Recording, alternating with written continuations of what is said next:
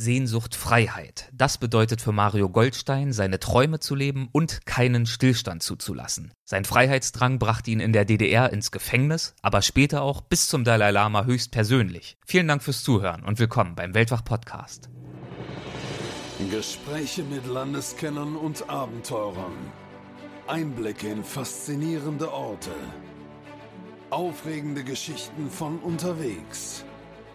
Das ist der Weltwach-Podcast mit Erik Lorenz. Ich sage ja immer, Glück will gefunden werden. Und ich glaube, wenn man sich auf der Suche macht nach Glück, dann kann man das interpretieren, man findet das Glück oder das Glück findet einen. Das war so diese Zeit, wo ich wusste, ich habe alles richtig gemacht. Bin hier raus, ich habe nichts mehr, ich bin weit weg, mich konnte keiner erreichen, mitten auf dem Ozean, 1000 Kilometer kein Land um mich herum. Das war in dem Moment für mich die Freiheit, wo ich gesagt habe, okay, was kann schöner sein? Wir sind ja dann auch mit Eskorte durch Pakistan durchgeleitet worden. Also mit Polizeieskorte, Armeeeskorte, saßen Leute bei uns im Wasserwerfer drin, mit Kalaschnikow. Also das war Wahnsinn. Also die Reise war ein kompletter Erfolg letztendlich und hat mein Leben schon verändert. Willkommen zur zweiten Folge mit Mario Goldstein. In der ersten, das war Episode 40, haben wir uns über seinen jüngsten Trip unterhalten, eine abenteuerliche Reise durch Alaska und Kanada, die er in seinem Buch Sehnsucht Wildnis beschrieben hat. Aber auch darüber hinaus hat Mario schon allerlei Abenteuer erlebt. Er segelte zum Beispiel mit einem Katamaran in sieben Jahren um die halbe Welt und fuhr mit einem umgebauten Wasserwerfer der Polizei bis zum Dalai Lama in Indien. Sein Freiheitsdrang war schon früh ausgeprägt und so wurde es ihm bereits in der ehemaligen DDR zu eng, sodass er mit 18 Jahren die Flucht in die BRD ergriff, beziehungsweise es versuchte, denn der Versuch scheiterte und zog eine Gefängnisstrafe nach sich. Später gelangte er dann trotzdem in die BRD und wurde nach der Wende auch ein erfolgreicher Unternehmer. 2001 hat er dann sein Leben aber wiederum um 180 Grad nach links gedreht und seither ist er auf der Suche nach dem großen Abenteuer und dem großen Glück. Beides hat er bei seinen Reisen immer wieder gefunden. Wie und wo, darüber sprechen wir in dieser Folge, die es neben dieser Podcast-Version auch wieder als Videoepisode gibt, zu finden auf weltwach.de unter TV oder direkt auf unserem YouTube-Kanal, den du ja hoffentlich schon brav abonniert hast. Viel Spaß bei meinem Gespräch mit Mario. Hallo Mario, willkommen zurück bei Weltwach. Ich grüße dich. Wir haben ja beim letzten Mal, ehrlich gesagt vor wenigen Minuten an gleicher Stelle, in der letzten Folge aber, über deine Sehnsucht nach Natur, nach Wildnis und auch deine Suche nach Freiheit gesprochen, am Beispiel vor allem deiner Yukon-Reise. Die Suche nach Freiheit ist ja aber was, was bei dir schon viel früher eingesetzt hat und zum Teil auch einige Herausforderungen und Probleme mit sich geführt hat. Das erste Mal, soweit ich weiß, als du 15 warst. Erzähl doch mal ein bisschen, wie bist du aufgewachsen und wie waren deine Lebensumstände zu diesem Zeitpunkt, als du 15 Jahre alt warst? Ja, ich bin in der DDR aufgewachsen. Das ist ja schon mal ein Umstand, der das Wort Freiheit ganz anders definiert. Mhm. Weil das, ist, das war ja wie so ein, wir waren ja eingezäunt, muss man so sagen. Wir kamen also nicht raus aus diesem Land, was ja verhältnismäßig klein war letztendlich auch. 17 Millionen Menschen haben da gewohnt und in der Kindheit merkt man das noch nicht so. Man wächst auf, ich, ich bin sehr frei aufgewachsen. Meine, meine Mutter, die hat mich sehr viel machen lassen. Die war ein Kumpel für mich, ein Freund, ein guter Freund, mit der ich auch über alles erzählen konnte. Sie hat immer zugehört und hat, egal was es war, also das Gute sowie auch das Schlechte natürlich, klar. Oder diese, diese na, jugendlichen Dinge, die man halt so treibt. Sie war immer für mich da und hat aber mir immer Mut gegeben, auch weiterzumachen und, und hat mich nie so verurteilt und so in so eine Ecke gedrängt, wo ich dann nicht mehr weiter wusste. Das hat mich irgendwie auch irgendwie selbstbewusst sein lassen, dass ich irgendwie auf dem richtigen Weg bin und ich habe mich nie irgendwie so, so unterdrücken lassen. Das war bei mir schwer angelegt, das Ganze. Und, und äh, so hat sich dann halt so mein Leben so entwickelt. Man, man wird dann Jugendlicher und dann kommt die Pubertät und mit 15 Jahren, da ist man ja dann schon mittendrin. Und da kam das Thema Freiheit so richtig nach vorne. Und dann war natürlich ganz klar, wenn man dann in der DDR wohnt, wenn man über Freiheit nachdenkt, dann fragt man sich, was ist denn hinter dem Zaun? Was wäre denn, wenn ich dort wäre? Und, und dann kommt eben so die Sehnsucht halt natürlich klar. Dann geht's los. Was, ich muss hier raus. Ich muss hier raus. Es war klar. Wenn ich die Welt sehen will, muss ich aus der DDR raus. Und so hat sich dann so diese, diese, dieser Traum auch so ein bisschen manifestiert. Wie komme ich aus diesem Land raus? Und mit 15 Jahren ist man natürlich auch noch geprägt, die Schule, dann ist auch die Welt noch nicht ganz so groß. Man geht raus mit Freunden, äh, da kam auch langsam so die Disco-Zeit und diese, diese die erste Verliebtheit und so, wo man dann so in dieser Richtung unterwegs war. Und ich habe überlegt, na gut, äh, das Thema Grenze war ja damals präsent. Wir haben ja selbst nur zehn Kilometer von der Grenze entfernt gewohnt.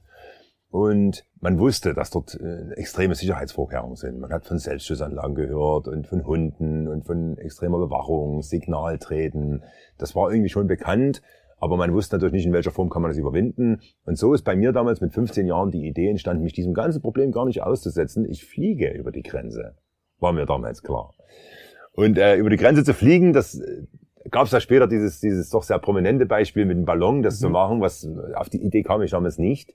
Warum eigentlich nicht? Wäre eine schöne Sache gewesen, vor allem das hätte ich selbst bauen können. Äh, bei mich war es damals so, dass ich mir überlegt habe, ich fliege einfach mit dem Agrarflugzeug da drüber. Und die Agrarflieger, die waren ja immer auch mal da, speziell im Herbst oder Frühjahr, wenn dann die, die Felder bestellt wurden und so weiter, sind die an, geflogen und dann musste ich, die stehen irgendwo auf die Felder, stehen die über Nacht. Und da dachte ich, Mensch, dann nehme ich mir so einen Agrarflieger und bringe das Ding über die Grenze irgendwie. Ich hatte natürlich keine Ahnung vom Fliegen, ist klar. Also bin ich in eine, in eine Bücherei reingegangen und habe mir ein Buch ausgeliehen über Agrarflieger. Habe das Buch auch gelesen, habe mich dort informiert. Das war natürlich äh, informativ, äh, ja, aber das hätte nie gereicht, um so ein Flugzeug zu starten. Das war natürlich auch naiv irgendwo. Aber diese Aktion, das Buch auszuleihen, hat die richtigen Leute auf mich gebracht damals. Eben diese Staatssicherheit, diese, diese Informanten, die auch dort unterwegs waren. Ich glaube, du hast ja auch angefangen, von dieser Idee zu sprechen. Ich ne? habe drüber geredet, ich hatte keine Angst. Ich habe mit Freunden drüber geredet, auch in der Gruppe. Und äh, das war irgendwie ein Thema zu der Zeit. Und, und irgendwie kam dann doch, wahrscheinlich ist irgendwas durchgesickert oder es war halt mal der falsche, falsche Leute dabei, keine Ahnung. Auf jeden Fall bin ich dann mit 15, das war ein 5. November, also schon ein ziemlich kühler Herbsttag dann gewesen, es ging auch Winter zu. Unerwartet früh, die, die Polizei in die Schule hat mich rausgeholt, aus der Schule. Dann habe ich dann äh, ins Polizeirevier gebracht und hab, dann ging ein langes Verhör los, über zwölf Stunden, wo ich eben damit konfrontiert wurde, dass ich abhauen will und ich soll es doch zugeben und so weiter. Und ich war natürlich immer noch so naiv, dass ich auch gesagt habe, hey klar, habe ich mal drüber nachgedacht, abzuhauen. Sag, aber für mich ist es gerade kein Thema. Ich sage, ich habe eine Freundin, ich bin verliebt. Das war damals so dieses, dieses Gefühl. Es war wirklich auch eingeschlafen, diese Idee. Ich hatte nicht mehr so dran gedacht. Aber das war denen natürlich egal. Die haben mich dann äh, verhört, dann kam abends der Haftbefehl. Und dann wurde ich eben ins Gefängnis gesperrt mit 15 Jahren damals.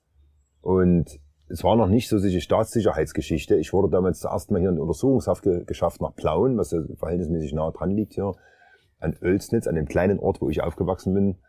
Und äh, dort saß ich dann mit Kriminellen und war natürlich ver verzweifelt. Für mich war es die Welt zusammengebrochen mit 15 Jahren. Aus diesem ganzen, dieser Naivität rausgerissen, wird man mit der Realität so hart konfrontiert, dass man das als Jugendlicher noch schwer verarbeiten konnte. Für mich war klar, ich könnte meine Schule nicht zu Ende machen. Lehre war irgendwo in den Sternen gestanden. Kommt das zustande, kommt das nicht zustande? Eingesperrt man kommt nicht raus aus diesem, diesem, diesem, diesem dieser Zelle. Äh, dann die Kriminellen um mich rum, das war natürlich auch, äh, da, da herrscht, herrscht ja auch so das Gesetz der Stärkerin. Und man mit 15 Jahren bist du nicht der Stärkste, da bist du der Schwächste in dem ganzen Ding. Und da gab's halt auch mal ein paar Schellen, so haben wir das damals mhm. genannt, ne, und so weiter. Und dann kommt man eben, dann zackt man so langsam in die Depression rein und dann kam eben so eine, auch Selbstmordgedanken auf, wo ich gedacht habe, Mensch, ist das mein Lebensende? Ne? Aber das ist ja nicht so, dass dort der Psychologe kommt und sagt, Mensch, mein junger Kerl, du bist jetzt hier, wie, wie, wie, wie verkraftest du das? Sondern die haben das gar nicht so, so interpretiert. Die haben mich dann einfach aus der Zelle geholt, in, in den Keller geschafft, in, in eine Arrestzelle, ans Bett gekettet und haben die Decke drüber geschmissen und dann lagst du zwei Tage. Hast geschrien und, und versucht dich loszureißen, hat natürlich nicht funktioniert. Und äh, so ist dann, ist das so bei mir diese Naivität so ein bisschen gekippt. So dieses Freiheits, dieses Gefühl ist so ein bisschen der, Angst die Angst mhm. kam dann auf. Und dann es war klar, in diesem System musst du vorsichtig sein. Dann habe ich, als mich dann nach zweieinhalb Monaten haben sie mich wieder rausgelassen, weil es wurde viel, dass ich verhör. Das ist ja schon eine lange Zeit für einen 15-Jährigen. Ja. Dafür, dass du ja auch nicht mal einen ernsthaften Versuch unternommen hast, wirklich zu fliehen. Ne? Richtig, das war über Weihnachten auch noch gewesen, gut. Äh, und dann am 18. Januar kam dann mein, mein Anwalt in, die Untersuchungshaft und hat gesagt, hey, morgen wirst du entlassen. Hab niemand mit mir jemand gesprochen, mein Anwalt gesagt, morgen wirst du entlassen. Und äh, bin ich dann an einem, also es war ein schöner Tag gewesen. Klarer Himmel, Sonne, aber eben Schnee draußen, war ja Januar. Und dann war meine Mutter wieder da gestanden und da konnte ich die wieder in die Arme nehmen und, und dann war das irgendwie, ich weiß was, aus diesem Knast raus. Ne? Aber es war natürlich eine Vorsicht. In dem Moment, ich bin sehr vorsichtig geworden, mit wem rede ich, was sage ich und so weiter. Das hat mich natürlich noch mehr eingeengt an sich, so, weil mein Freiheitsdrang war ja trotzdem da, aber es hat mich eingeengt, weil ich dachte, da musst du ja vorsichtig sein. Und dann sind natürlich zwei, drei Jahre ins Land gegangen, ich bin dann auch 18 Jahre geworden und habe hab mich dann sehr strategisch verhalten. Ich habe die eigentlich dann fast schon ein bisschen mit ihren eigenen Waffen geschlagen und habe dann einfach mein Zeug gemacht. Die wollten nicht, dass ich ein guter Kerl bin. Und dann habe ich halt ein gutes Schulzeugnis hingelegt, war dann auch in der Lehre sehr sehr aktiv, habe sehr viel gelernt und habe mich engagiert, also so als ein guter Lehrling zu sein. Ich war dann auch bester Lehrling und die waren natürlich, oh, der Mario und vor allem konnten sie zeigen, die, die Maßnahmen haben gewirkt, ne? Genau, die ja. haben sich gefreut, dass ja. ich, was ich für einer bin und, ja. und dann wollten sie mich studieren schicken und dann kommt mit, mit dem Studium kamen ja damals auch noch andere Dinge. Dann musste man sich für drei Jahre zur Armee verpflichten, in der Partei soll ich eintreten. Das sind so, das waren so diese, ja, diese Muster, die wurden so angelegt, damit du eben so super ins System reinpasst. Und ich habe das immer so ein bisschen von mir geschoben, so auch in der Lehrzeit schon habe ich das ein bisschen abgewiegelt. Und dann, als ich 18 geworden bin, habe ich natürlich die Bombe platzen lassen, weil dann habe ich einen Ausreiseantrag gestellt. Und wenn du einen Ausreiseantrag gestellt hast, dann warst du Staatsfeind Nummer eins. Ganz klar. Und dann war natürlich ein riesen Tamtam. Alle waren enttäuscht, der Lehrmeister, jeder hat mit mir geredet. Warum, wieso, weshalb? Jeder war überrascht.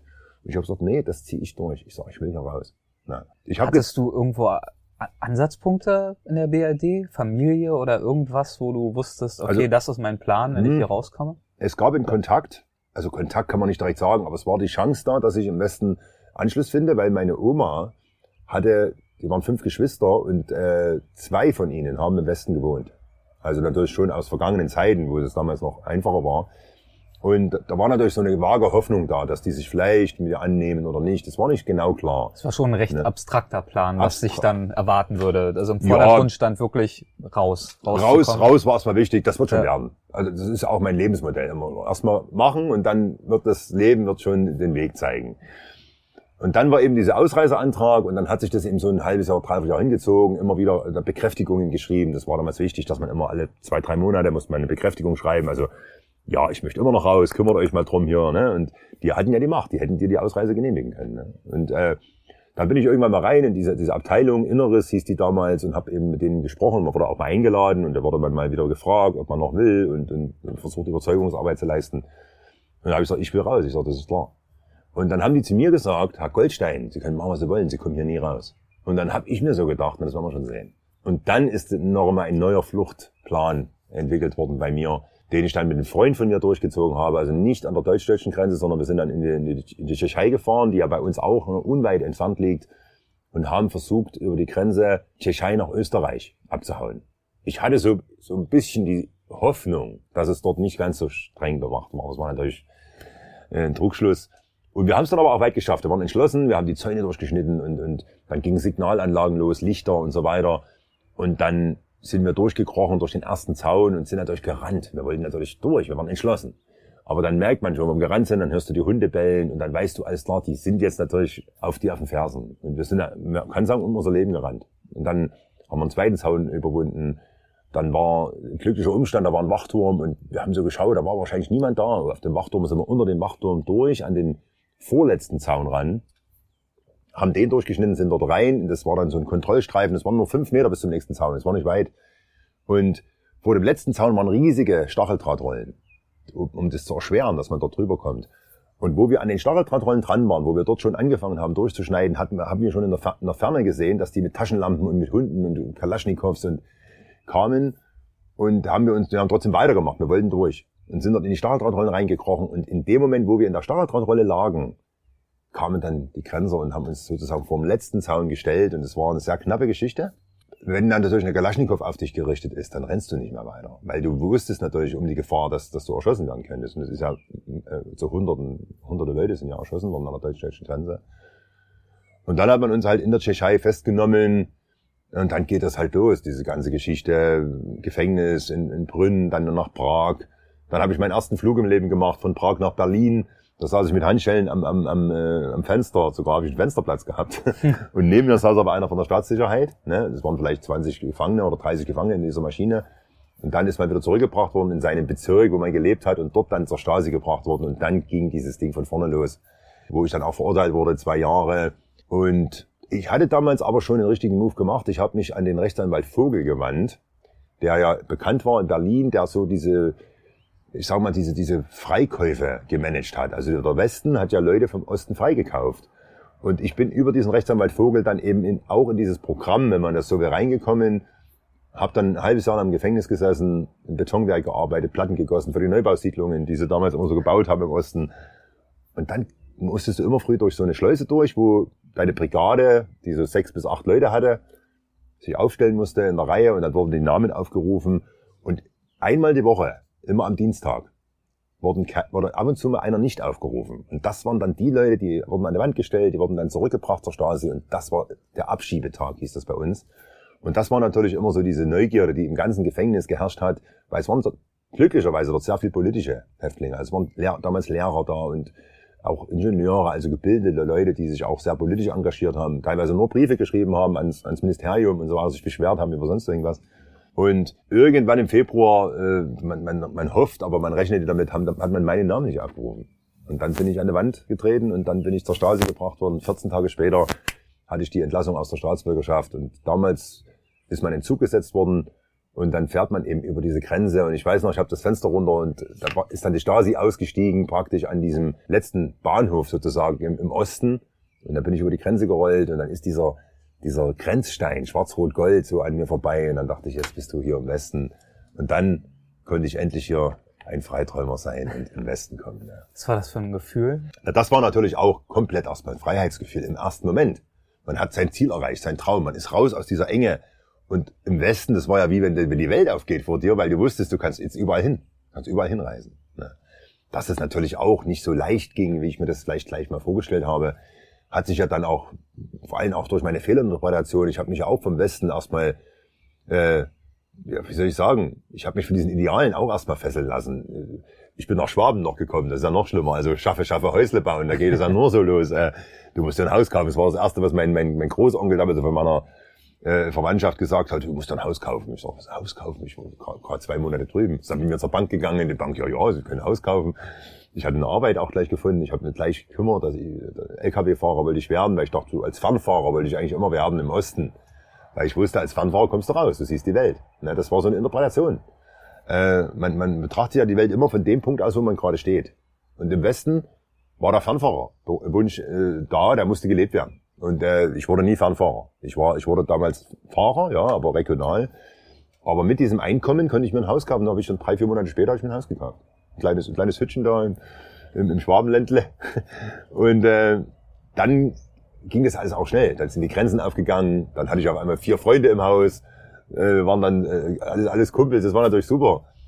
Und äh, aber dann hat sich auch schnell rausgestellt, dass ich dann doch wieder zurück in den Osten gehe, logischerweise, weil hier meine Familie gelebt hat und äh, diese ganzen Gründe, die ja damals zu der Flucht geführt haben, waren ja dann beseitigt, weil dann waren die Grenzen weg, äh, die Gesetzeslage war anders und dann war ich wieder da.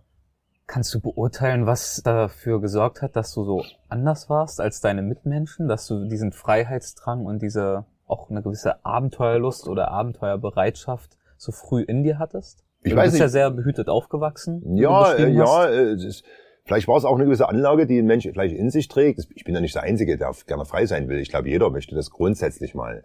Äh, die Frage ist, was bin ich bereit dafür zu tun genau. und zu geben ja. auch. Äh, oder auch Risiken einzugehen für Freiheit. Weil damals war es natürlich ein, Risiko, was man eingehen musste. Und wenn man heute in gewisse Länder fährt, äh, weil man sich dort reinträumt, äh, ist es unter Umständen auch riskant. Also das kann man ja nicht so sehen. Äh, grundsätzlich wurde ich aber nie als Kind eingeengt. Das, das, das kann ich für mich so sagen. Also meine, meine Mutter, äh, ich hatte ja, als ich ein Jahr alt war, schon keinen Vater mehr. Nicht weil er gestorben ist, sondern weil meine Mutter hat sich scheiden lassen. Mein Vater war weg.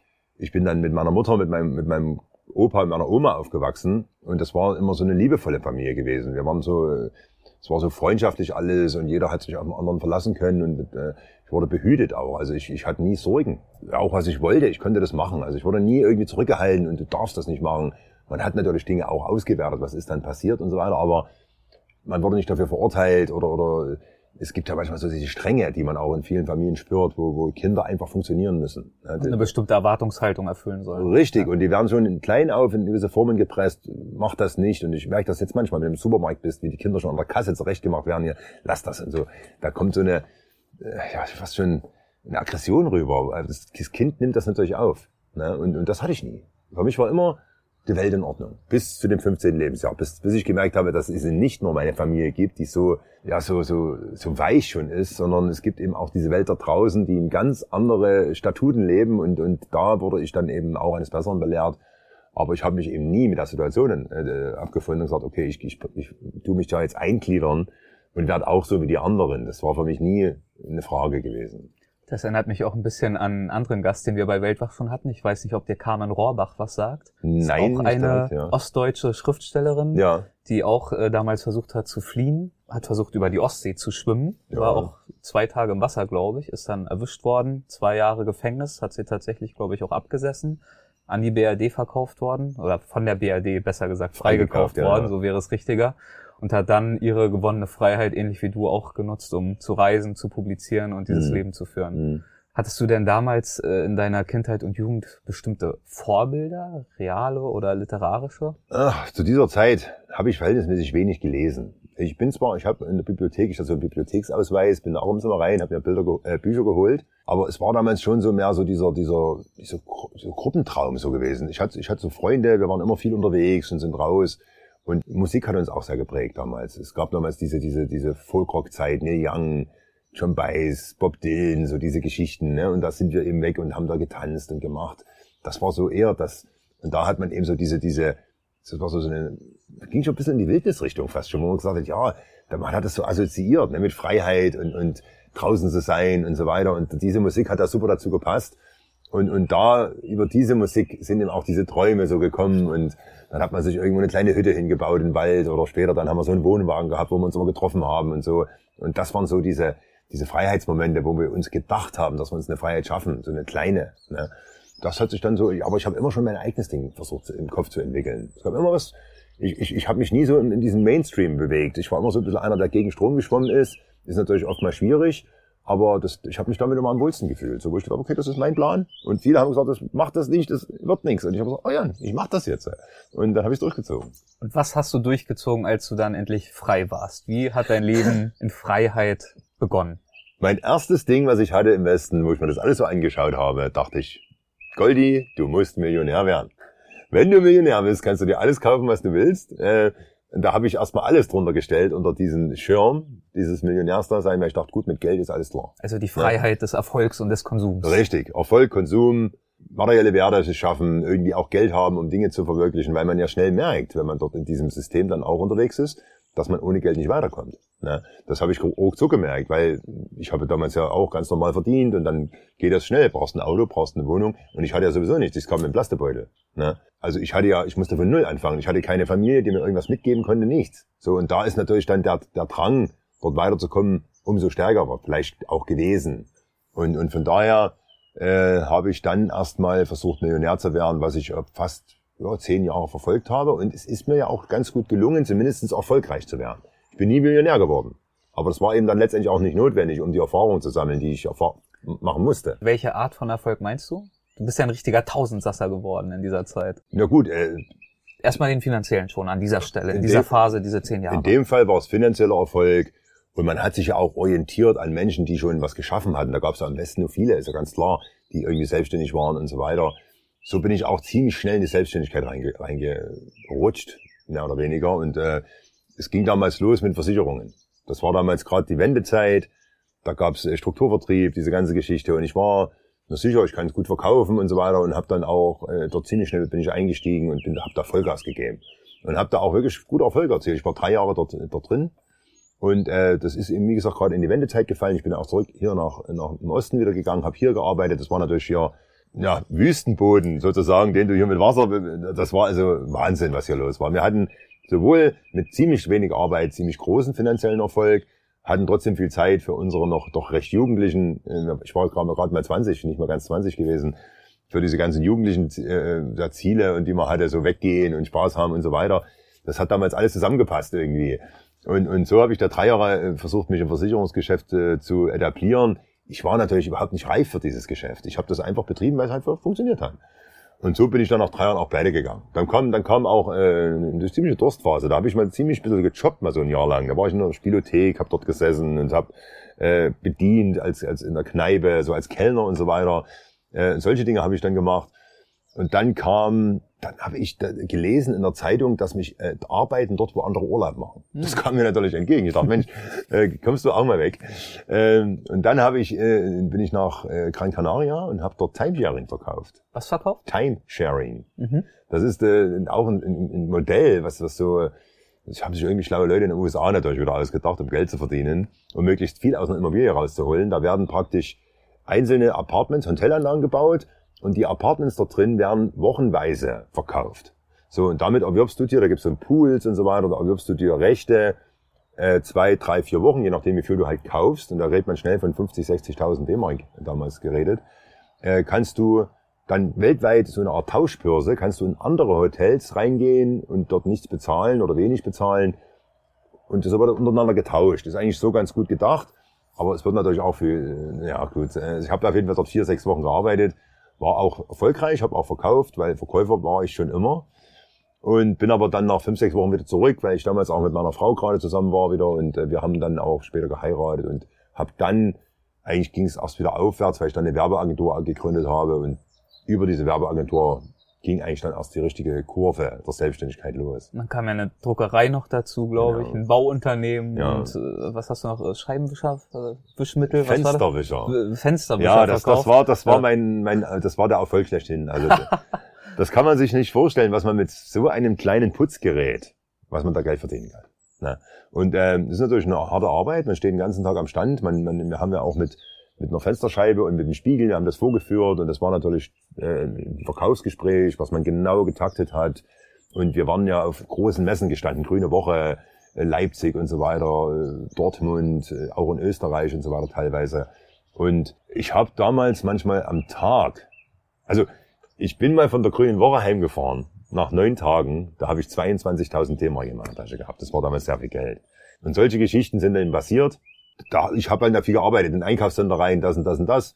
Das war eigentlich eine gute Sache und ich habe damit eben dann auch diese diese Bauträgerfirma anschieben können und so weiter, wo wir dann gleich im ersten Jahr lang im ersten Jahr mehrere Millionen Umsatz gemacht haben.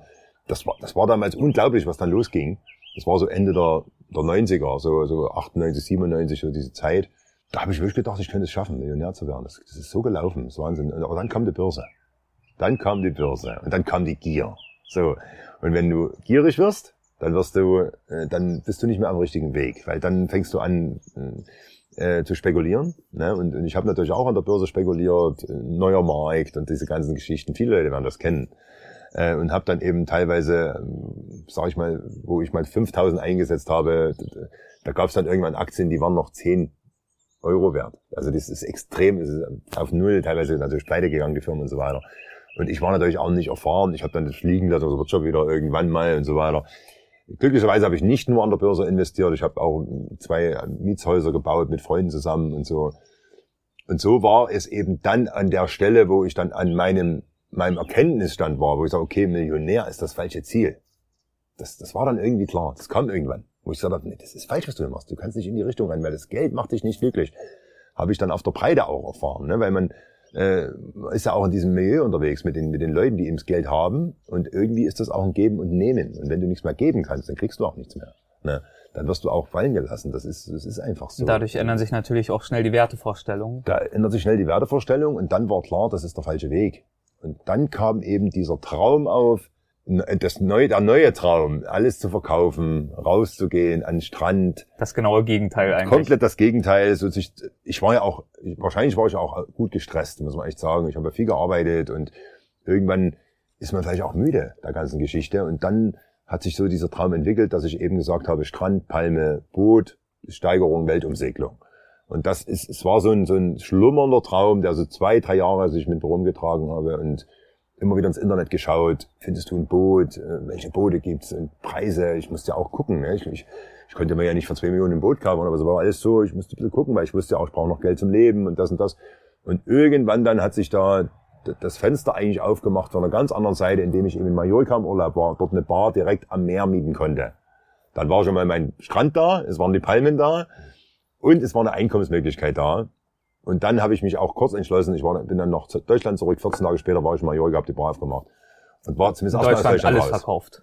Da noch nicht. Erst ein halbes, dreiviertel Jahr später, als ich dann eben in Thailand, also man muss, man muss die Vorgeschichte kennen. Ich habe damals mir in Mallorca einen Motorsegler gekauft. Das war meine Idee, mir einen Motorsegler zu kaufen. Hat sich angeboten nur 8,50 Meter lang. Den habe ich dann in Arenal in den Hafen gestellt und habe dort sieben Monate an diesem Boot gearbeitet. Ich wollte das Boot hochseetüchtig machen, ich wollte damit über den Atlantik. Das war mein großer Traum, Atlantik erstmal. Und in, in dem Hafen in Mallorca habe ich eine Amerikanerin kennengelernt. Ich sage ja immer, Glück will gefunden werden. Ne? Und ich glaube, wenn man sich auf der Suche macht nach Glück, dann kann man das interpretieren. Man findet das Glück oder das Glück findet einen. Das ist, das ist so ein bisschen so ein, so ein, so ein Wechselspiel. Und es kam in dem Hafen in Arenal eine Amerikanerin zu mir, die über einen Freund wieder, das, manchmal sind die Wege unergründlich, und die habe ich kennengelernt und die wollte auch schon immer mal um die Welt segeln. Und dann haben wir uns angefreundet und es hat sich halt herausgestellt, dass die eben auch Geld hat. Und auf einmal war das das Ziel, sich ein größeres Boot zu kaufen, weil geteiltes Leid ist halbes Leid, war natürlich dann auf einmal machbar. Und dann haben wir eben, eben ein Limit gesetzt und gesagt, okay, wir wollen uns ein Boot suchen, das darf maximal 150.000 kosten. Und dann erst habe ich gesagt, ich verkaufe jetzt alles in Deutschland, nehme das Geld und investiere in dieses doch aussichtsreisere Unterfangen mit dem größeren Boot, auch über den Ozean, weil dieses kleine Boot, dieser Motorsegler, den ich hatte, A, konnte ich ja sowieso nicht segeln. Das war ja erstmal sowieso klar.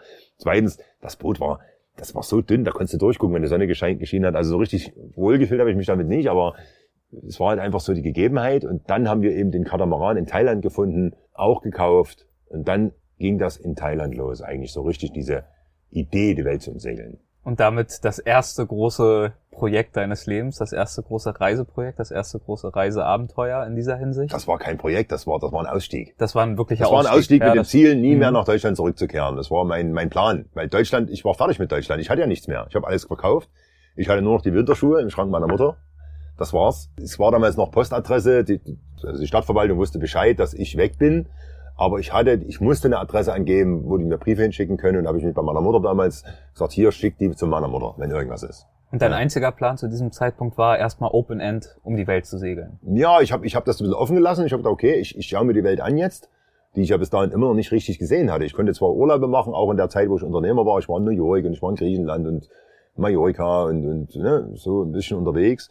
Aber ich dachte mir so, mit dem Schiff kommst du ja nun wirklich überall hin gerade, ne? weil das ist alles offen. Und dann dachte ich mir, okay, jetzt segelst du mal los und dann guckst du mal, was die Welt so zu bieten hat. Und dann war klar, vielleicht bleibst du irgendwo hängen oder so. Das, das war aber eben nicht definierbar zu der Zeit. Ich wollte mir erstmal nur die Welt anschauen. Da musst du erstmal segeln lernen. Ne? Wenn du dann unten in Thailand auf so einem Katamaran sitzt, ne? im Hafen und merkst, du kommst damit nicht aus dem Hafen raus, weil du mit dem Boot gar nicht fahren kannst, dann musste ich mir jemanden holen, ich sag, fahr das Ding mal raus. Hm. Ne? Und dann musste natürlich Plan machen, musste üben. Und dann war ich auch ein Jahr in Thailand, habe dann das Boot gesegelt. Langkawi, das war in Malaysia, immer so, das, so, eine, so eine Tagesfahrt ist das über Nacht, muss man auch eine Nacht fahren. Und dann bin ich auch rauf und runter gesegelt, immer zwischen Langkawi und Thailand, das Phuket auf und ab. Und da habe ich so Segeln gelernt, was man halt so nennen kann in der Beziehung.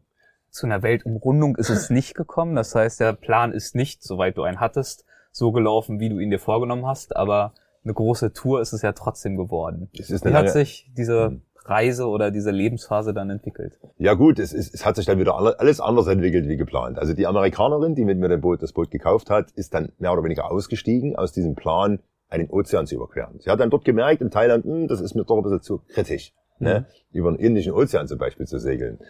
Natürlich habe ich meinen Traum dann nicht aufgegeben. Ich habe dann gesagt, okay, vielleicht gefährdet, aber ich habe dann, wir haben dann auch gesprochen. Ich habe gesagt, pass auf, jetzt haben wir das Schiff, besuche uns einfach irgendwo auf irgendwelchen Inseln, wenn wir irgendwo anlegen. Ich fahr los. So, ich hatte aber dann keinen zweiten Mann. Ich war alleine. So, also was mache ich jetzt? Also, ne? Und dann habe ich eben bei einem Deutschland äh, Besuch, wo ich eben hier das kleine Buch rausgebracht habe, der Freiträumer hier, wo ich übrigens mein Leben reflektiere, also diese Zeit bis dahin. Mhm. Wie komme ich überhaupt dahin, auszusteigen? Mhm. Die ganze Fluchtversuche und so weiter steht ja alles da drin. Mhm. Im Selbstverlag damals. Das kann man auch nicht im Handel kaufen, das Buch. Das gibt's nur bei mir im Büro oder eben bei Amazon kann man es, glaube ich, auch noch bestellen. Ah, ja, okay. Und über Aber deine Website wahrscheinlich. Meine Webseite, genau. Ja. Da finden wir das Buch und ja. ich verkaufe sehr viele von den Büchern, speziell auf, eben auf meinen Vorträgen, mhm. weil die Leute wollen irgendwie immer wissen, wie steigt man denn aus? Mhm. Ja, und darauf ist es eben gut beschrieben. Als ich in Deutschland war, um dieses Buch, diese Premiere zu machen, habe ich damals, oder vorzubereiten, habe ich meine dann darauf folgende Freundin kennengelernt, die auch so spontan war, innerhalb drei Monaten alles aufzulösen in Deutschland. Sie hatte kein Kind, äh, sie war verheiratet, aber das war auch, das konnte man auch regeln. Verrückte Welt. Und die saß dann eben drei Monate später bei mir in Thailand auf dem Schiff und dann haben wir gezielt gesagt, okay, in zwei Monaten, also im Februar, überqueren wir den Indischen Ozean. Dann war kurz vor unserer Abreise noch der Tsunami damals gewesen. Da gab es die Tsunami-Katastrophe, wo eben viele, viele, also Hunderttausende von Menschen auch umgekommen sind. Und Thailand war ja auch stark betroffen gewesen und unser Boot lag auch dort in diesem Tsunami-Gebiet. Wir hatten eben wiederum das Glück, dass es nicht zerstört wurde und sind dann eben Anfang Februar Yvonne und ich gemeinsam ins See gestochen. Und haben es auch geschafft. Wir haben dann äh, 14 Tage auf See verbracht Es war auch verhältnismäßig günstige Wetterlage. Also wir hatten noch nicht dort den ganz großen, äh, wie soll ich sagen, Wettereinbruch, wo man sofort an seine Grenzen kommt. Das hat also alles gut funktioniert. Wir haben es dann wirklich bis zu den Malediven geschafft und haben dann dort angelegt. Und das war natürlich ein Erfolg. Das hat natürlich auch äh, Auftrieb Mut, gegeben. Mut genau, genau. Und das war so dieser, diese Zeit, wo ich wusste, ich habe alles richtig gemacht. Ich sag, ich bin hier raus, ich habe nichts mehr ich bin weit weg, mich konnte keiner erreichen, mitten auf dem Ozean, tausend Kilometer kein Land um mich herum. Das war ich, wirklich die ultimative Freiheit. Das war in dem Moment für mich die Freiheit, wo ich gesagt habe, okay, was kann schöner sein? Und dann wird man auch emotional, dann, dann, dann fließen eben die Freudentränen auf dem Meer und man sagt, was, was kann schöner sein, jetzt hier zu sitzen, weg von diesem ganzen Zeug. Und dann haben wir natürlich auch eine super Zeit gehabt. Wir waren in Malediven, wir waren dann im Chagos-Archipel, einsame Inseln, dort im, mitten im Indischen Ozean, drei Monate da gibt's nichts, kein Strom, kein Wasser, das sind keine Geschäfte, keine Häuser, das ist nur Insel. Und da liegst du. Und dann bist du drei Monate dort, fängst Fische und dann waren wir lange auf Seychellen, fünf Monate auf den Seychellen gewesen. Und dort ist Yvonne schwanger geworden. Dann kam die, die, die Thematik auf. Mhm. Und dann haben wir kurz eine Strategieänderung gemacht, weil wir wollten eigentlich nach Südafrika runter. Und Yvonne ist dann nach Deutschland geflogen. Erstes Kind, musste mal ein bisschen, wollte sie auch ein bisschen gucken und so weiter. Und ich habe gesagt, okay, pass auf, in der Zeit schaffe ich das Boot schon mal ins Mittelmeer. Da war mhm. natürlich eine ganz andere Strategie, weil ich wollte eigentlich nicht durch den Golf von Aden. Mhm. Weil. Golf, Golf von Aden Piratengebiet. Okay, ja. ne? Das war damals schon so. Leute wurden überfallen, Maschinengewehre und so weiter und Entführungen und so weiter, solche Geschichten. Aber es blieb nichts anderes übrig. Ich musste durch. Und ich hatte eben ein, zwei Segler vorher getroffen, die dort schon durchgefahren sind und die haben mir gute Hinweise gegeben, und ich habe mich dann so durch den Golf von Aden so durchgeschält, so, so ein bisschen durchgemogelt, so ohne Licht, ohne Radar, ohne Funk. Da war nicht zu sehen eigentlich, ne? So speziell nachts ist natürlich wichtig. Und tagsüber hast du schon mal Kontakte gehabt mit Fischerbooten und so weiter. Aber es waren eben dann wirklich nur Fischerboote und keine Piraten. Also man merkt dann auch schon, ne? Und man guckt auch ein bisschen wo die Statistiken, wo werden die Leute überfallen und das wird viel, passiert viel in der Nähe vom Land. Also sind wir in der Mitte rein, haben uns dann dort in der Mitte fortbewegt, dass wir eben nicht vom Land aus gesichtet werden konnten. Und dann musstest du ja eine Zufallsbegegnung haben, weil die Piraten haben alle Schnellboote, die fahren nicht einfach dort im Golf rum, brauchen auch viel Sprit. Und dann hatten wir noch technische Probleme, mussten in Aden anlegen, also in Jemen. Dann lag man 14 Tage und da haben wir das repariert. Und dann ins Rote Meer rein, die erbarmungslosen Nordwinde kamen dann und das alles hast du dir angetan und damit in Kauf genommen, dann die Geburt deines ersten Kindes zu Richtig, das, das, ist dir das, das schwer gefallen, diese Entscheidung? Nein, nein äh, es war ja auch schön, weil wir wussten ja, unsere Tochter wird mit aufs Schiff kommen. Und das war ja mein Traum, weil ich gedacht habe, gut, das Kind endlich aufs Schiff frei, nicht diese, diese Zwänge hier in Deutschland zu erleben. Das hat mich damals auch äh, beflügelt, logischerweise. Ne? Und ich habe das Boot dann nach Israel gebracht, bin dann im April nach Deutschland geflogen und Tochter, meine Tochter Joko kam dann am 4. Juni auf die Welt. Okay, dann warst du also in Deutschland. Ich war, ich war, ich war zur Geburt dabei. Ja. Ich war zu meinen beiden Kindern zur Geburt dabei. Mhm. Ich bin dann gleich zurückgeflogen nach Israel, habe das Boot vorbereitet und Joko und meine, meine Freundin damals, die kamen dann aufs Schiff, als Joko sechs Wochen alt war.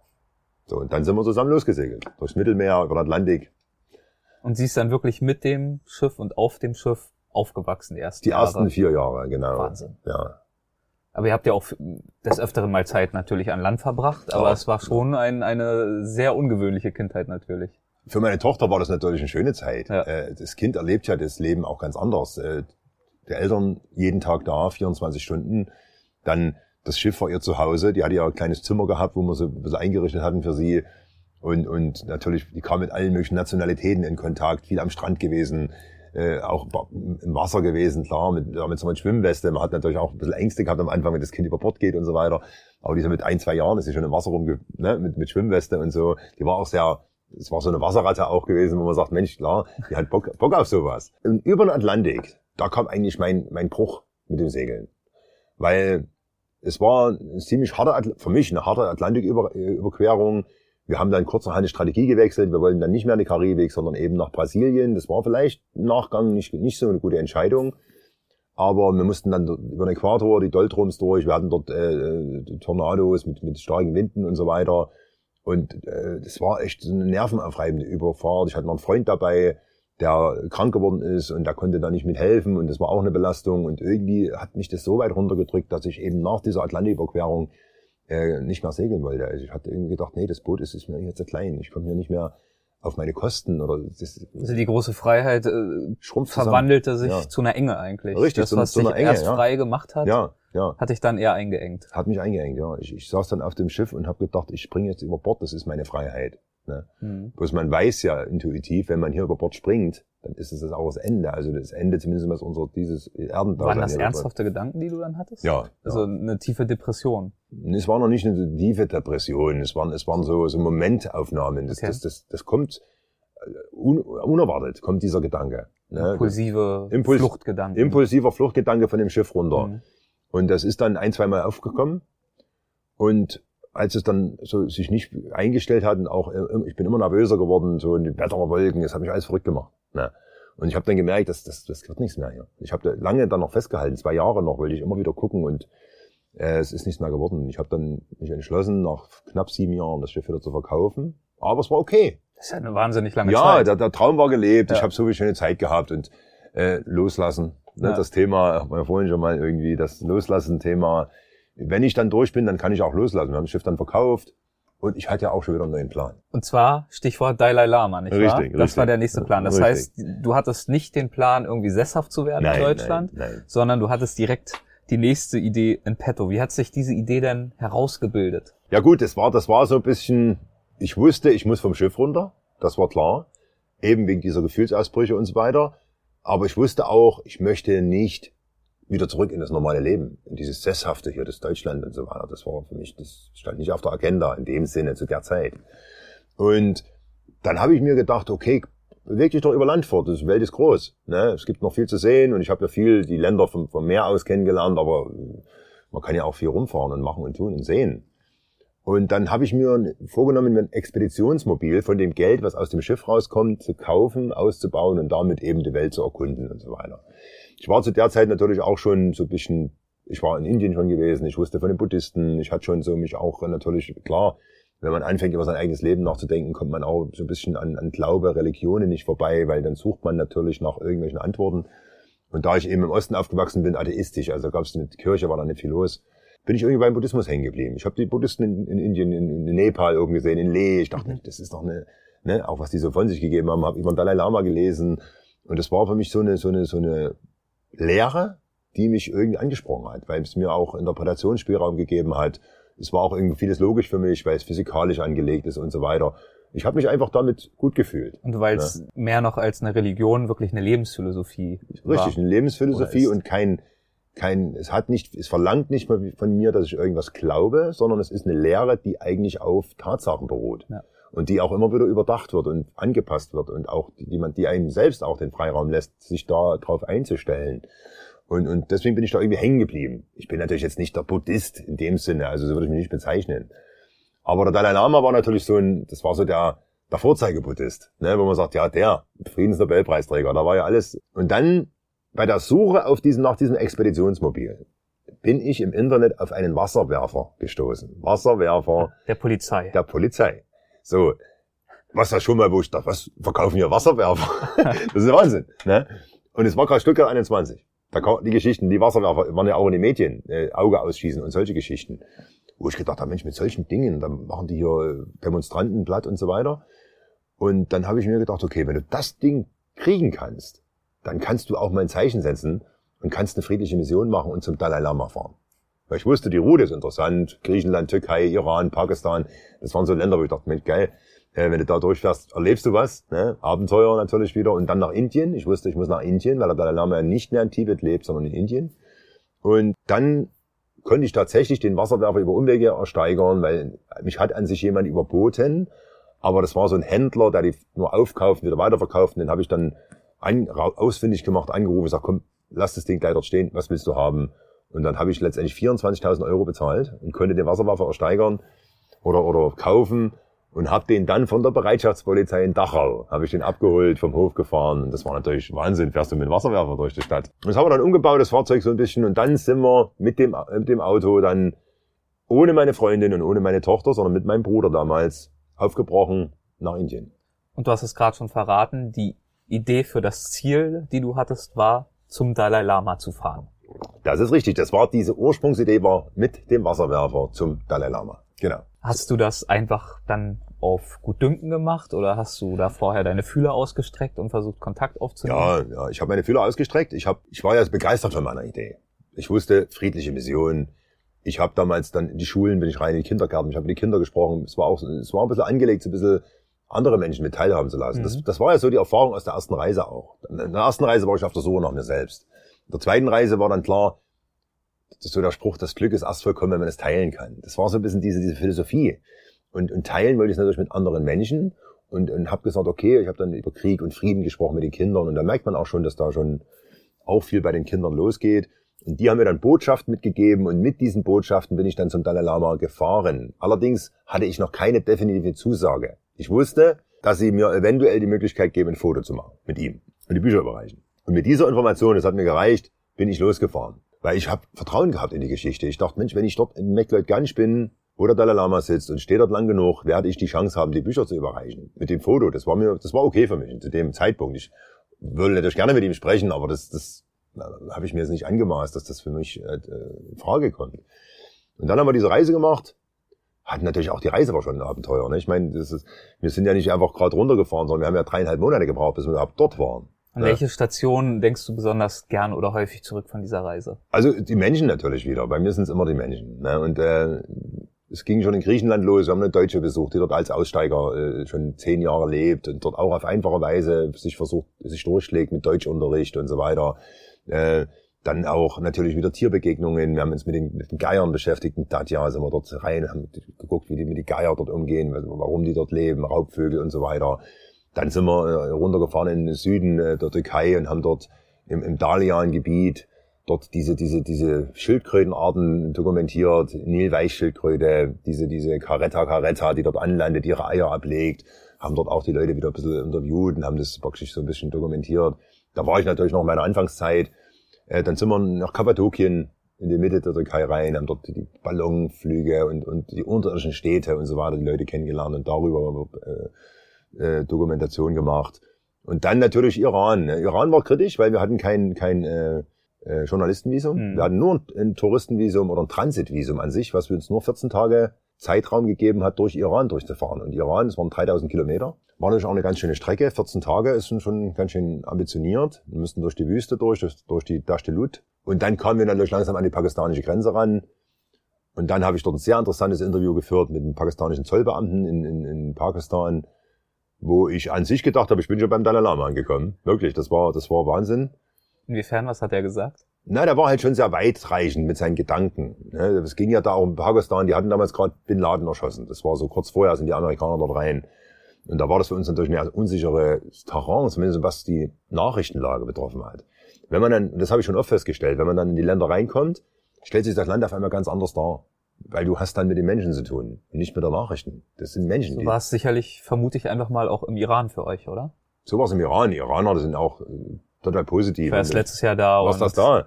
Also die, das ist ja, da hat man ja auch alles Mögliche gehört, aber letztendlich, wenn man dann dort ist, äh, es, äh, klar, es ist, ist alles einfach, es ist Wüste, es ist trocken, es ist nicht immer nur grün und so weiter, also eher wenig.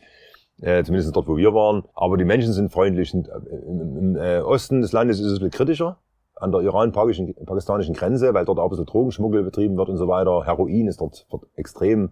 Gerade, wir waren ja dann in Saheda und Tafta, dieses Grenzgebiet, diese Ortschaften sind schon sehr, äh, merkt man auch, wenn man durch die Städte fährt, die, die Drogen sind schon sehr extrem dort.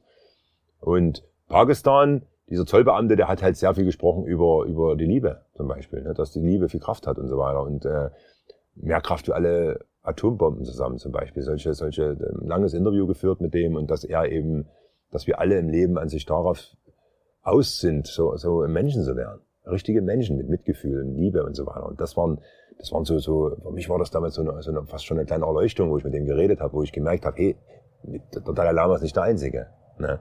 Man trägt das selbst auch solche Wünsche in sich, aber wenn man es dann noch von anderen Menschen hört und dann noch unter dementsprechendem Nachdruck und dann, dann ist es schön. Auch an so einer unerwarteten Stelle. An so einer unerwarteten Stelle, das waren ein paar hundert, paar hundert Meter hinter der iranischen Grenze auf pakistanischem Gebiet, wo man uns aber parallel auch empfohlen hat, bitte nicht diese Zollgelände zu verlassen, weil dort schon Entführungen vorkamen.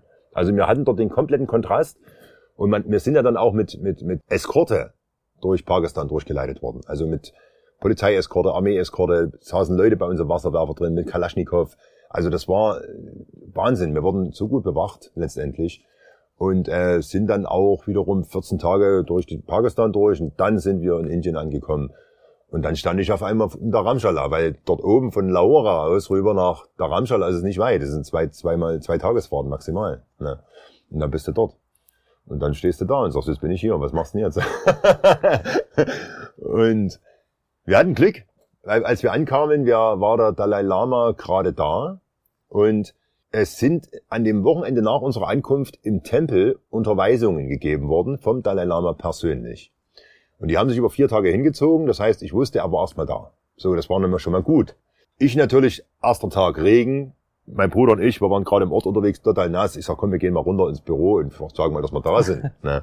Da sind wir doch zu nass mit zerrissenen Hosen, weil wir waren ja auch äh, lange schon unterwegs, äh, in dieses Büro rein und gesagt, wir, ich bin's hier, ich möchte einen Dalai Lama treffen. Und da gucken die uns erstmal an und sagen, ja, also hier, im Moment sieht das nicht so aus, wenn das klappt. und dann bin ich wieder raus, da haben wir uns erstmal angeschaut in unserer Euphorie. Und dann habe ich gesagt, Mensch, bist du blöder, wie gehst du hier rein? Also, ne, so, ist schon ein bisschen mehr. Und dann bin ich nächsten Tag nochmal runter, neue Klamotten, Friedensbuch unter den Arm. Und dann habe ich nochmal nachgehakt und dann haben die gesagt, ja, aber kann man Ihnen jetzt nicht dazu sagen. Und dann war an sich erstmal nicht, oder es war offen, ob wir den Dalai Lama treffen. Es wurde uns keine Zusage gegeben zu dem Zeitpunkt. Und dadurch aber die Unterweisungen im Tempel waren und so weiter, war das natürlich trotzdem interessant. Wir wollten natürlich wissen, was läuft jetzt hier und so weiter und so fort. Und man darf aber in den Tempel rein an sich keine Kameras mit reinnehmen. Zu diesen Unterweisungen. Keine Fotoapparate, keine Handys. Die musst du abgeben, werden eingesperrt, wenn man reingeht und dann kann man die beim Rausgehen wiederholen. Und ich hatte aber Glück, ich habe einen Deutschen kennengelernt, der so oft dort unten war und der hat sich ein bisschen ausgekannt und er hat mich in ein Büro geschickt, wo man eben so Pressekarten bekommt. Und ich hatte ja eigentlich keinen Presseausweis oder sowas. Ich bin rein und gesagt, hier, ich komme von Deutschland mit dem Wasserwerfer, hier vorne steht er vor der Tür äh, oder vor dem Ort. Da war ja nicht zu übersehen, das war ein riesen Auto. Und äh, ich möchte gerne mal filmen, so zu den Unterweisungen. Und dann haben die Buddhisten, die haben mir dann so eine Pressekarte gegeben und da konnte ich am ersten Tag meine Kamera mit reinnehmen.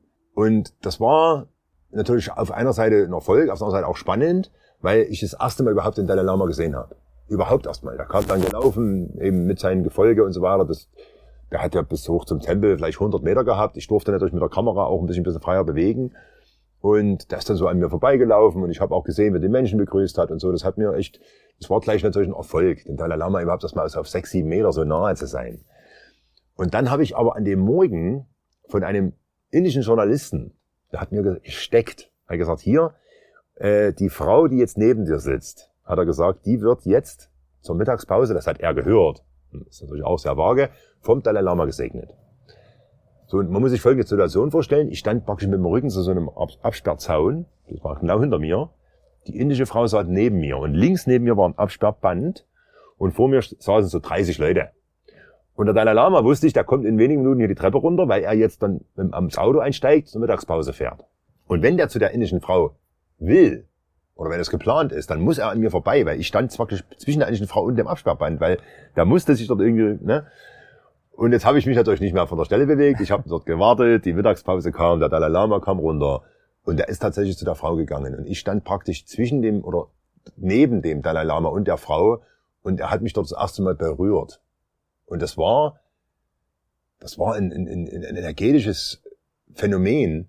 Ich meine, ich wusste, dass der eine Aura hat. Das hat, ich hab, hat man vorher mir, man mir schon erzählt. Und ich habe es aber an dem Mittag wirklich gespürt, weil es war so ein, so ein energetisches Phänomen, was mich danach, als, als, der dann, als ich das verarbeitet habe, ist, ist, wir reden hier von ein, zwei Minuten, wo der auch wieder weg ist und ins Auto eingestiegen.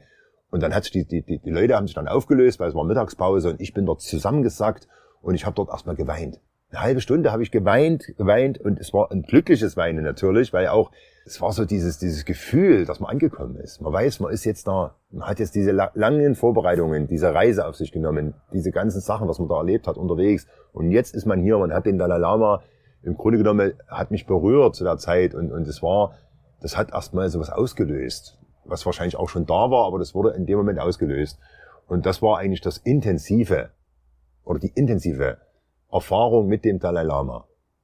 Ich habe ihn dann vier Tage später tatsächlich getroffen und er hat mit mir fünf Minuten erzählt. Aber das war nicht diese Intensität, die ich dort in dem Moment erlebt habe. Ja, ja. Natürlich war das Gespräch auch noch. Er hat meine Hand gehalten, fünf Minuten lang, und hat mir erzählt über die, über die Jugend und so weiter von heute, die eben auch die Verantwortung haben in der Zukunft. Also das ist ja dein Alter im Grunde genommen, die jetzt eigentlich die, die Zukunft mit, mit prägen werden in, der, äh, in den nächsten Jahrzehnten. Und er natürlich auch aufgrund seines Alters, er sagt, mein, mein Jahrhundert liegt hinter mir. Und es war auch, das letzte Jahrhundert war sehr von Gewalt geprägt und so weiter. Und er sagt, die Hoffnung liegt in der Zukunft und in den Menschen von heute. Und deswegen ist es eben wichtig, eben den Kindern dieses, diese ja, dieses Mitgefühl und so weiter mit an die, an die Hand zu geben, damit eben die Welt in Zukunft besser wird. Und dass jeder, dass es unbedingt vermieden werden muss, Kriege zu führen, sondern dass viel mit Dialog gemacht werden muss und so weiter. Und das ist eben so diese Botschaft, die er immer mitgegeben hat. Und die habe ich ja auch in meinem Film dann später mit rein und im Buch. Der hat das Vorwort, er hat das Vorwort geschrieben für das Buch damals im Nachgang noch. Und das war, also die Reise war ein kompletter Erfolg letztendlich und hat mein Leben schon verändert, kann man sagen. Toll. Ja. Wirklich eine tolle Geschichte mit einem tollen Happy End. Ja. Und jetzt bist du ja gerade an noch einem neuen Projekt dran. Ja. Mit dem Titel Das grüne Band. Hm. Das ist dein aktuellstes Projekt. Ja. Auf den allerersten Blick ein Ticken weniger abenteuerlich ja. als zum Beispiel Sehnsucht Wildnis, worüber wir in der letzten Episode mit dir gesprochen ja. haben, oder auch die Reise zum Dalai Lama. Aber auf den zweiten Blick auch getragen von einer ziemlichen Intensität. Was ist die Idee hinter diesem Projekt? Ja, äh, das. Was ist das grüne Band? Vielleicht fangen wir mal so das an. Das grüne Band selbst ist der ehemalige, die ehemalige deutsch-deutsche Grenze natürlich nach meiner Wildnisreise, Kanada, Alaska, äh, war es so, dass ich natürlich wieder in Deutschland war. Ich habe meinen Vortrag gemacht und so weiter, mein Buch geschrieben. Und irgendwann in dieser Zeit kam der BUND auf mich zu, über einen Freund wiederum, und haben mich gefragt, ob ich Interesse hätte, weil das grüne Band in Thüringen zu der Zeit auf dem Weg war zum nationalen Naturmonument, also was man eigentlich vergleichen kann mit einem Naturschutzgebiet äh, oder Naturpark da ist eine neue Kategorie entwickelt worden, nationales Naturmonument, weil es auch darum geht, Geschichte und Natur miteinander zu verbinden. So.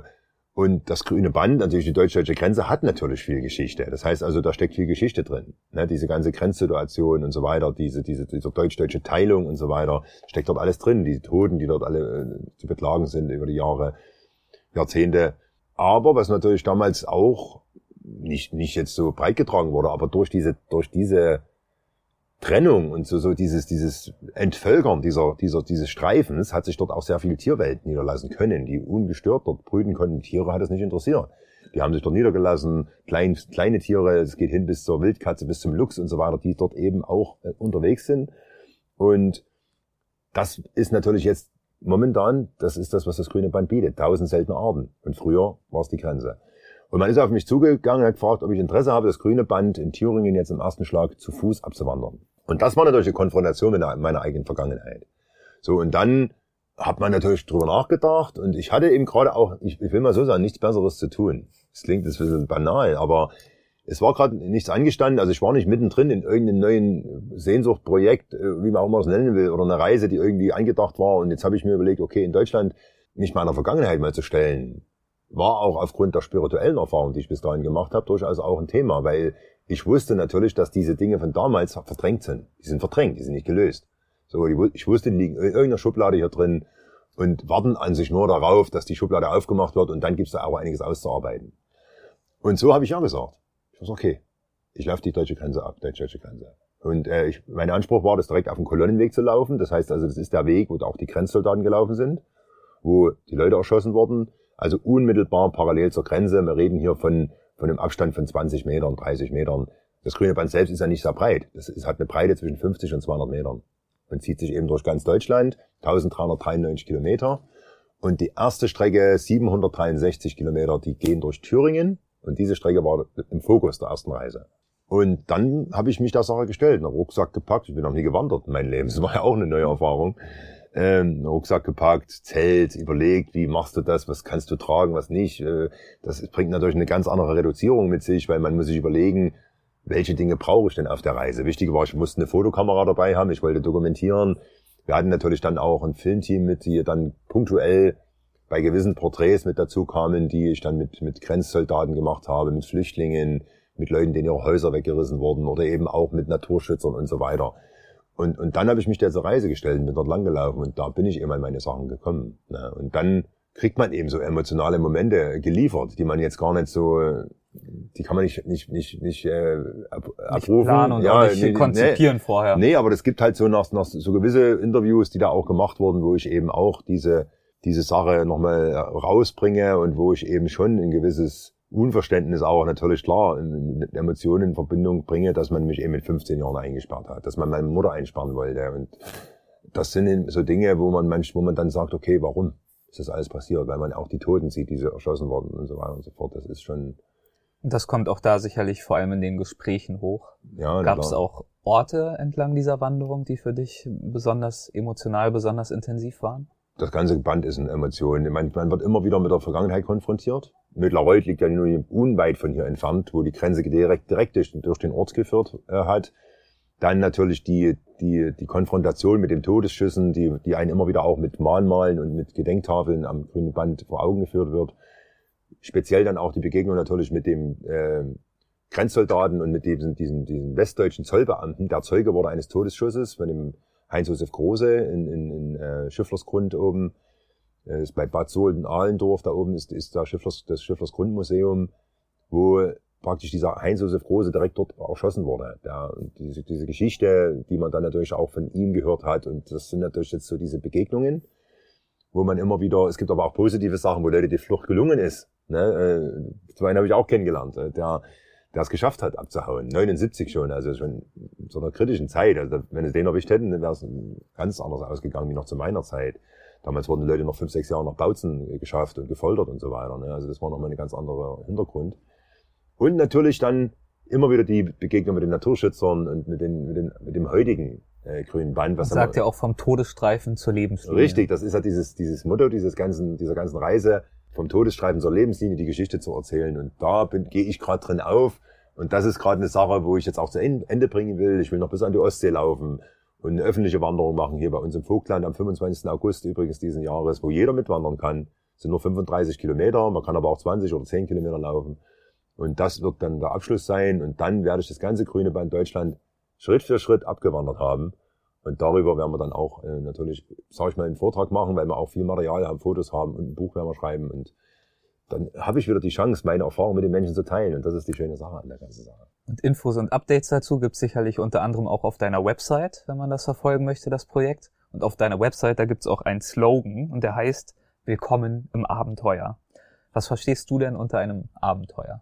Ein Abenteuer, das ist natürlich eine Definition. Äh, ein Abenteuer kann ja in vielen äh, Richtungen stattfinden. Willkommen im Abenteuer, das ist so eigentlich, wie man es schon das, der Satz sagt. Ich will den Leuten natürlich erstmal willkommen heißen, möchte ihnen dann meine äh, Reisen, sage ich mal, vorstellen, wo ich jetzt sage, okay, ein Abenteuer ist für mich immer was, wo auch ein bisschen was drinsteckt, was man nicht planen kann. Man kann nicht alles durchplanen. Ich bin jetzt kein Draufgänger. Es gibt ja Leute, die, die machen irgendwas und ich sage mal so, die Abenteuer ohne Plan, sind die, die man nie kennenlernt, weil die, die schaffen es meistens nicht. Und also man hat mal eine gewisse Planung, aber man, das hat sich bei meinen, all meinen Reisen bisher äh, bewährt oder gezeigt, dass viele Dinge dann passieren entlang des Weges, die nicht planbar sind. Und es muss auch irgendwo was sein, was eine schwierige, eine schwierige Sache ist. Also es ist eine Sache, wo ich sage, die nicht so einfach durchzuziehen ist. Ich meine jetzt mal, durch Deutschland wandern an sich ist nicht das große Problem. Das Problem an dieser grünen Bandreise ist, dass man sich wirklich einen konkreten Weg vornimmt, auf diesem Kolonnenweg zu laufen, der ja teilweise auch verschwunden ist. Man muss sich durch die Wälder schlagen und so weiter. Und die Begegnung mit der Vergangenheit. Das macht eigentlich diese Reise für mich zum Abenteuer. Das sind so Dinge, die immer wieder auch unterschiedlich interpretiert werden müssen. Das ist ja eine Ungewissheit. Ne? Du weißt auch da nicht, wie geht die Konfrontation aus, mit welchen Emotionen wirst du ja. konfrontiert. Irgendwie muss man auch Dinge sich vornehmen, die eigentlich im ersten Moment fast nicht machbar sind. Hm. Ja? Also ohne Segelerfahrung über den Atlantik fahren. Das wird, wenn man heute mir einer, wenn ich das damals jemand erzählt habe, sagt, bist du verrückt, das kannst du nicht machen. Man glaubt an irgendwas und, arbeitet dran. Oder äh, ohne Termin den Dalai Lama treffen. Wenn du heute hier losfährst, also ich treffe jetzt in fünf Monaten Dalai Lama, sagt jeder, hm, alles klar. Aber äh, es ist ein Ziel und das mit einer Hartnäckigkeit verfolgen und sagen, okay, ich schaffe das. Ja, oder eben zur Beringsee fahren mit dem Floß über Yukon 3000 Kilometer, wo die schon die Einheimischen warnen am, am Bauplatz, äh, mach vorsichtig, das schafft nicht jeder. Ja. Und, und jetzt diese grüne Bandgeschichte klingt banal, aber dort liegt eben so ein bisschen die Tiefe mehr, dass man eben sagt, dass, ich eben in, in mich rein muss und muss die alten Schubladen aufmachen und das verarbeiten. Und natürlich wiederum die, die Chance auch drin, wo man sagt, okay, man kann was schaffen, auch für die Nachwelt. Weil wenn das ein Naturschutzgebiet wird, wovon ich jetzt einfach mal ausgehe, wofür ich mich auch gerade einsetze, dann wäre das natürlich eine Sache, die auch weltweit natürlich ein Zeichen setzen würde. Weil es gibt natürlich viele Beispiele, wo eine Grenze geschaffen wurde, wo eben versucht wird, gewisse ja, Interessengruppen auseinanderzuhalten. Ich will es mal so ausdrücken. Ne? Ob das jetzt Nord-Südkorea ist oder was jetzt die USA mit Mexiko hat und so weiter, diese ganzen Geschichten. Israel. Israel. Das sind alles temporäre Geschichten. Das kann man, das kann man hundertprozentig festnageln, weil das kann 20, 30, 50, 100 Jahre gehen. Irgendwann werden diese Mauern fallen. Weil der Mensch will frei sein und du kannst niemanden einsperren. Das, das klappt nicht. Das ist einfach die Moral aus meiner DDR-Erfahrung. Und was ist passiert mit der DDR-Grenze? Sie ist nicht mehr da. Fantastisches Schlusswort, finde ich. Ja. Ich danke dir für diese zweite Runde, wünsche dir viel Erfolg beim Projekt Grünes Band. Wir werden das auf jeden Fall verfolgen und auch bei Weltwach gerne darüber berichten, wenn es da Updates gibt. Wann kann man da ungefähr damit rechnen, dass der Vortrag fertig ist, das äh, Buchprojekt Also im Herbst, erscheint? im Herbst 2019 Ja. äh, wird der Vortrag fertig sein Mhm. und auch das Buch. Weil dann ist ja auch ein, ein 30 Jahre Mauerfall. Also dann sind wir ja wirklich wieder in, in, so einer, in so einem 30 Jahre. Das ist wieder so eine Jahreszahl, wo natürlich auch der Fokus auf diese ganze Sache gelegt wird. Und wir werden dort unsere Saat aussehen und hoffen, dass viele Leute da draus was machen. Toll, ich freue mich drauf. Besten Dank, mach's gut. Alles klar, bis bald. Tschüss. Tschüss. Tschüss. Das war die zweite Runde mit Mario Goldstein. In der nächsten Folge gibt es einen weiteren Rückkehrer zum Podcast, nämlich Dirk Rohrbach. Dirk war bereits in Folge 23 zu Gast und hat mitreißend von seiner 6000 Kilometer lange Radreise durch Amerika erzählt. Nächste Woche sprechen wir dann über ein weiteres großes Abenteuer von ihm. Bis dahin, mach's gut, dein Erik Lorenz.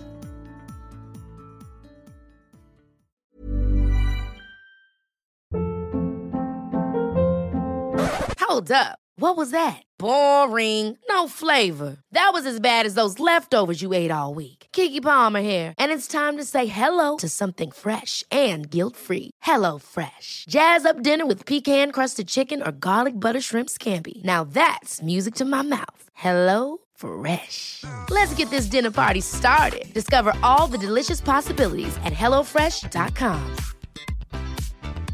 Even when we're on a budget, we still deserve nice things.